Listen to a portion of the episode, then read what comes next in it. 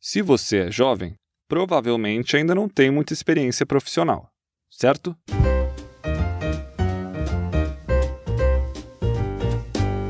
Nesse caso, o que falar numa entrevista de trabalho? A Gabriela Galindo, de 20 anos, fez o seguinte: Eu me apresentei, foquei bastante também nas minhas experiências extracurriculares, né? Que eu acredito que foi uma das coisas que chamou a atenção também dos gestores, né? Dos recrutadores, que eu contei um pouco que eu fiz, né? O meu intercâmbio e tudo, e que eu fiz trabalho voluntário. Já a Agatha Barros, que tem 23, sempre conta que adora atividades físicas. Mesmo. Ela já praticou três anos de Muay Thai. Hoje, faz dança e também corre. Costumo falar isso nas entrevistas, que eu sou muito ativa, tanto de esporte, na academia. Eu tenho uma rotina, eu sou meio certinha para essas coisas. A Agatha é estagiária numa multinacional de perfumes. A Gabriela passou num processo seletivo faz pouco tempo e vai começar em janeiro um estágio numa grande empresa de nutrição. As duas dizem que essas vivências não ligadas ao trabalho ajudaram na hora da contratação, e elas não são casos raros. O Luiz Abdala é CEO da empresa de treinamento Seja Trainee e já ouviu muita história parecida, principalmente entre os jovens da geração Z, aquelas pessoas que nasceram entre 1995 e 2010, como a Agatha e a Gabriela.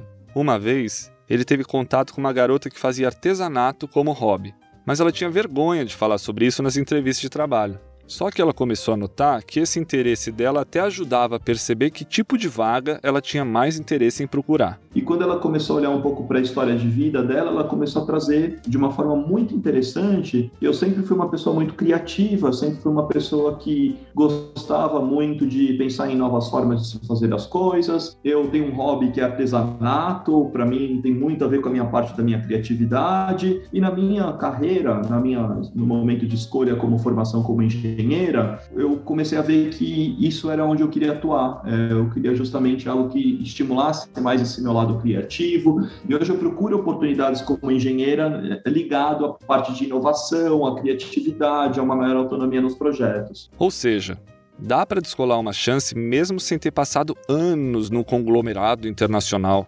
O lance é mostrar como seus interesses, as suas atividades e até os seus hobbies desenvolvem habilidades que podem valer para a vaga que você procura. Claro que não é para sair por aí botando no currículo que adora maratonar a série. Isso talvez não ajude.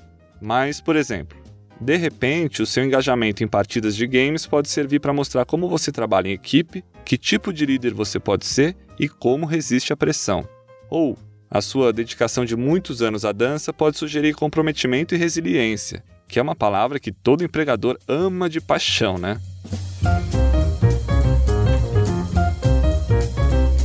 Eu sou o Bruno Sorage e esse é o terceiro episódio do podcast Minha Vaga Minhas Regras, uma parceria da Folha com o LinkedIn. Aqui a gente conversa sobre vida profissional e traz dicas para quem está querendo entrar ou fazer sucesso no mercado de trabalho. Os episódios vão ao ar a cada 15 dias, às terças. Aproveita enquanto eu estou falando tudo isso para já seguir a gente no seu tocador favorito e não perder os próximos episódios. Hoje a gente fala sobre como jovens recém-formados, com pouco ou nenhum trabalho anterior, podem conseguir uma vaguinha para chamar de sua. Ajeita o fone aí e vem comigo acho que o esporte ele dá muito foco. Assim, por exemplo, a corrida. Você tem que evoluir na corrida um pouco todo dia. E eu acho que isso tem muito a ver com o trabalho também. Você tem que aprender um pouco todo dia, você tem que evoluir um pouco todo dia. E tanto com o desenvolvimento de autoconhecimento, profissional e tudo. Lembra da Agatha? É por essas e outras qualidades que você ouviu agora que ela já contou em algumas entrevistas que pratica muito exercício. Mas ela também já contou outra história que agradou. Ouve só. Eu e minha mãe, a gente começou a organizar uma festa junina e ela tomou uma proporção muito grande. A gente ia fazer para 50 pessoas foi para 150 pessoas. Então a gente organizou isso, né? E eu fiquei com a área de contar o dinheiro dos ingressos e revertir isso para festa. Aí eu citei essa, esse ponto numa entrevista. E a entrevista era para uma empresa que organizava eventos. E eles gostaram bastante. Eu senti que eles gostaram bastante da iniciativa, né, que eu tive em relação a isso. A Gabriela, de quem a gente falou no começo desse episódio, fez um intercâmbio no México. Ela também participou de alguns projetos sociais em instituições carentes e orfanatos, e até distribuiu cesta básica na véspera de um Natal lá na cidade dela, Diadema. Ela contou isso no último processo seletivo que participou. Às vezes eles não estão buscando a experiência, que você seja uma pessoa experiente, mas também que você mostre que você está ali, que você quer aprender, que você é uma pessoa focada e que você gosta de um novo desafio. Assim como eu falei para ele que, apesar de eu nunca ter trabalhado numa empresa grande, eu estava aberta a novos desafios para minha vida e foi por isso que a, a vaga me chamou a atenção, porque eu vi como uma oportunidade para mim. Mas onde muita gente costuma ver atividades extracurriculares, a Renata Feijó, diretora de RH da startup Loft, enxerga traços comportamentais. E ela diz que é nisso mesmo que os recrutadores ficam de olho quando entrevistam jovens sem bagagem profissional. Como que você dá o primeiro passo? Você precisa de uma oportunidade. você não consegue dar o primeiro passo sem uma oportunidade. A gente olha e a depender do, do nível, né? No caso do jovem aprendiz, a gente não necessariamente vai olhar a experiência com o trabalho, porque está começando. Tem... Se a gente fosse olhar isso, ia criar uma barreira em si mesmo, então não faz muito sentido. Mas a gente olha para a trajetória da pessoa, né? Então, o que que é a vida daquela pessoa, o que que as experiências experiências daquela pessoa conseguem trazer que vai contribuir com o nosso ambiente. Algumas características que ela cita são criatividade, flexibilidade, vontade de fazer acontecer e autenticidade, que ela diz ser super importante. E hobbies podem ajudar a moldar essas características. E aí, quando a gente trabalha num bloco de interesses, a gente pode trazer esses hobbies, desde que a gente consiga tangibilizar o que, que a gente aprende com esse hobby que traz esse, essa característica comportamental que a gente, como empresa, espera. Então, eu traria mais esse olhar de, um, atividades de interesse, que é o que a gente conhece popularmente como hobby, e outro, atividades extracurriculares que vão trabalhar um pouco mais de capacidade de, de liderança e coisas assim. O Luiz, da Seja Trainee, disse que todas essas experiências dão um brilho a mais para os candidatos e tornam você uma pessoa única. Quer dizer, a pessoa quando começa a colocar alguns ingredientes, como formação, como parte familiar, como hobbies, e começa a conectar com o objetivo, ela consegue se diferenciar demais das pessoas no mercado. Ela consegue dar um sabor, um tempero para a história que é um tempero único, em que outras pessoas é, não vão conseguir contar exatamente da mesma forma, porque ela vai ter outros ingredientes da sua fórmula, outros componentes, e que vai fazer maior sentido. Ele cita outros exemplos. Foi assim com pessoas apaixonadas por fotografia, por pessoas apaixonadas por questões de esporte, pessoas que ajudaram em negócio da família, numa pastelaria. Hoje a pessoa é trainee da Honda, por exemplo. Então tem muitos casos que você olha e você fala assim, nossa, é, a pessoa tinha vergonha de contar isso. As pessoas têm aprendido um pouco mais a enxergar o valor da sua história, o valor da sua trajetória e começar a ter mais orgulho de tudo que elas construíram e de quem elas são. Eu acho que essa é a grande diferença hoje no mercado. Agora a gente chegou na segunda parte do episódio. E, como já é tradição, eu chamo para se juntar a gente a Cláudia Gasparini. Ela é editora sênior do LinkedIn Notícias e minha dupla aqui no Minha Vaga Minhas Regras. Oi, Cláudia. Lá se foram outras duas semanas, hein? E já estamos em dezembro. Parece que foi ontem que eu fiz uma listona de resolução para 2021 que eu não cumpri. Nossa, nem fale. A gente não sente o tempo passar quando tá trabalhando bastante, né? Sim, e esse já é o nosso terceiro episódio. Como tá sendo a repercussão do Minha Vaga Minhas Regras aí para você? Só alegria por enquanto. Eu recebi mensagens e comentários bem legais dentro e fora do LinkedIn. Muita gente dizendo que já gostava de podcast, já acompanhava sobre outros assuntos e que agora encontrou o seu sobre trabalho. E eu também vi gente que não ouvia muito podcast que agora começou a se interessar. Então tem sido bem legal. Ah, uma outra coisa que me disseram é que mesmo quando os episódios são sobre algum assunto um pouco mais denso, mais complicado, tipo desemprego, ainda assim tá sendo um, um formato acessível, um formato prazeroso de se informar. É, para mim também tá sendo legal, assim, eu já recebi umas mensagens interessantes. Muita gente já me mandou também falando, pô, queria ter eu ouvido um conteúdo desse na época que eu tava passando perrengue, que eu tava procurando emprego. Fora a parentada, né? Tipo, minha mãe, fã número um, já mandou pra uma galera esses, os episódios e fica me devolvendo ali as opiniões que eles dão. E são pessoas que eu nem sei quem são. Teve até um amigo que fazia um tempo que eu não via, aí mandou uma mensagem falando, pô, legal, ouvi você no podcast e convidou para tomar uma cerveja. Litrão? Não, foi chopp mesmo. Por... Por quê?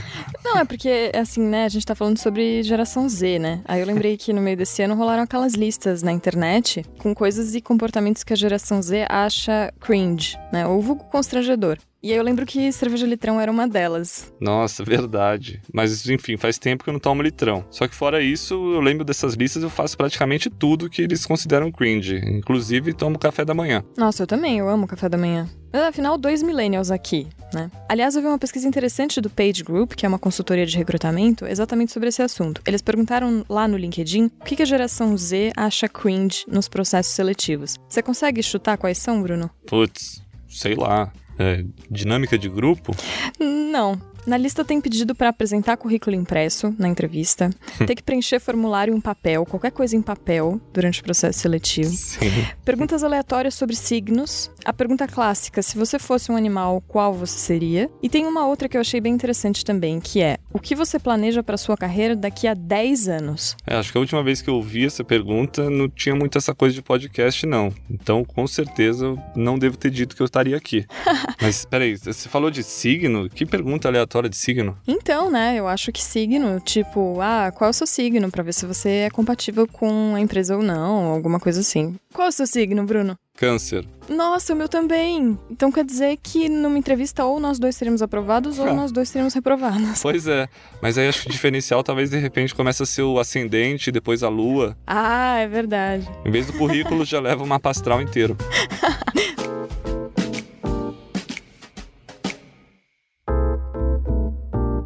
Tá, mas vamos voltar pro plano material agora? Vamos, vamos. A gente entrevistou o Thiago Mavichian, CEO da companhia de estágios, para entender um pouco mais sobre como os jovens da geração Z e com pouca ou quase nenhuma experiência profissional podem conseguir uma oportunidade de trabalho. Na conversa, ele também falou sobre o que esses jovens têm a oferecer para o mercado, o que eles mais valorizam em vagas e oportunidades e como eles podem se aproveitar mais do engajamento virtual no qual eles estão mergulhados.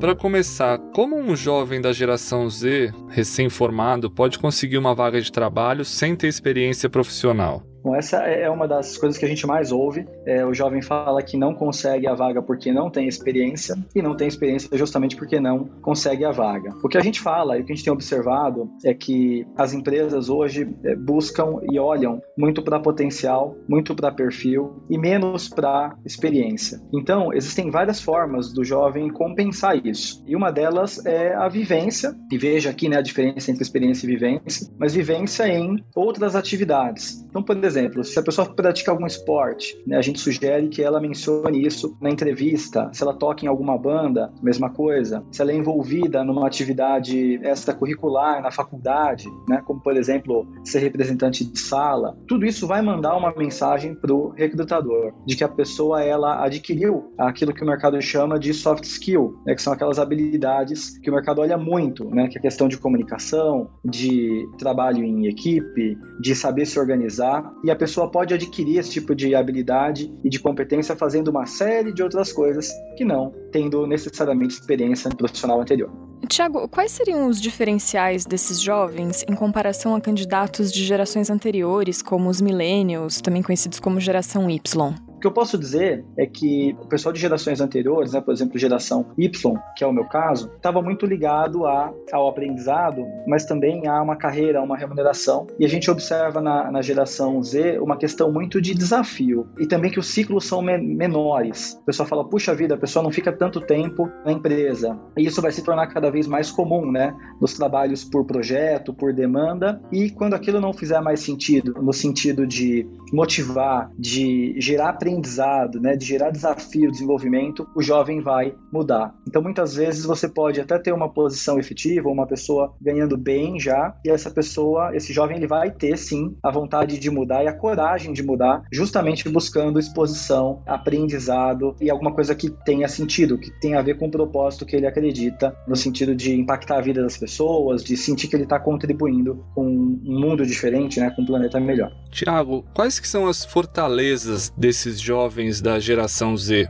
E, pelo outro lado, quais são as fraquezas deles? A gente sempre cria blocos, né? Bloquifica gerações e isso é bom para a gente é, entender, mas é muito importante dizer, né, que, enfim, tem pessoas muito diferentes em cada uma das, das gerações. Tem gente até que brinca, né? Fala, poxa, eu não faço parte dessa, dessa geração. Mas, é, em linhas gerais, o que a gente vê do jovem de geração Z é a questão de buscar alguma vaga com propósito, é a questão de ter bastante facilidade com tecnologia, né? E com interação por meios online e digitais. É uma facilidade para aprendizado, Né? Então, existe uma tendência é, dos ciclos de aprendizagem serem cada vez mais curtos e cada vez mais práticos, mais objetivos, né? relacionados à execução de uma tarefa ou de um desafio específico. Então, não dá tempo da pessoa, de repente, fazer uma graduação inteira, né, os quatro anos, um MBA, para estar tá preparado para uma demanda que é mais urgente. Então, ele vai buscar formação, e as empresas já fazem isso, né, pelo conceito de upskilling, né, para poder resolver os problemas, os projetos ali na hora. Eu acho que o jovem tem essa facilidade de aprendizado e de aplicação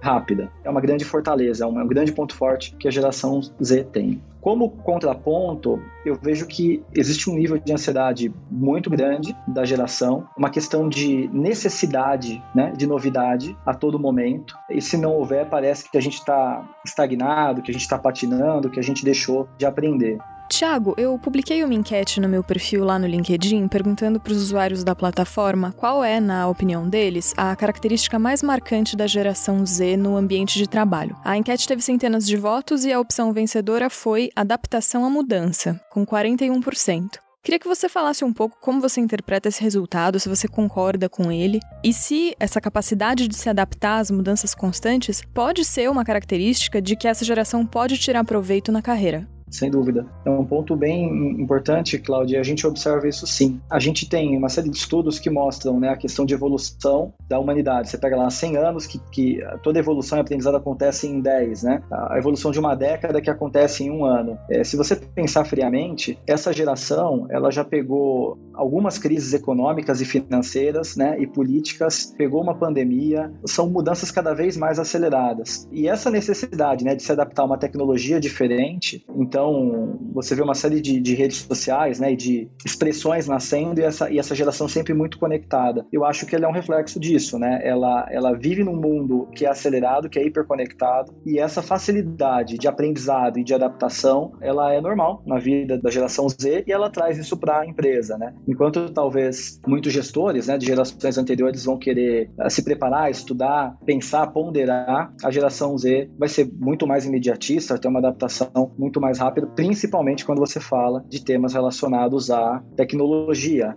né? E aí hoje tudo está ligado à tecnologia, tudo tem API, tem integração, tudo é por projeto, né? Você fala de metodologia ágil, você tem uma forma de trabalhar que depende, né? Que está totalmente ligada à tecnologia e sem dúvida essa é uma grande vantagem da, da geração Z que sai na frente. Você falou agora há pouco de vivências que o candidato pode citar ali na entrevista, como banda, como ter feito alguma atividade extracurricular. Mas como apresentar isso e o que mais você sugeriria de um candidato falar para um recrutador quando não tem experiência profissional? Legal. Eu acho que antes da pessoa chegar na entrevista, ela vai precisar chamar a atenção do recrutador de alguma forma e ela chama através do currículo. E aí, vale a pena mandar uma mensagem para o recrutador sobre a preparação e sobre o interesse que esse candidato tem. Né? Como ele faz isso? Um bom exemplo é ele se inscrever e participar de cursos, de palestras, de fóruns, né?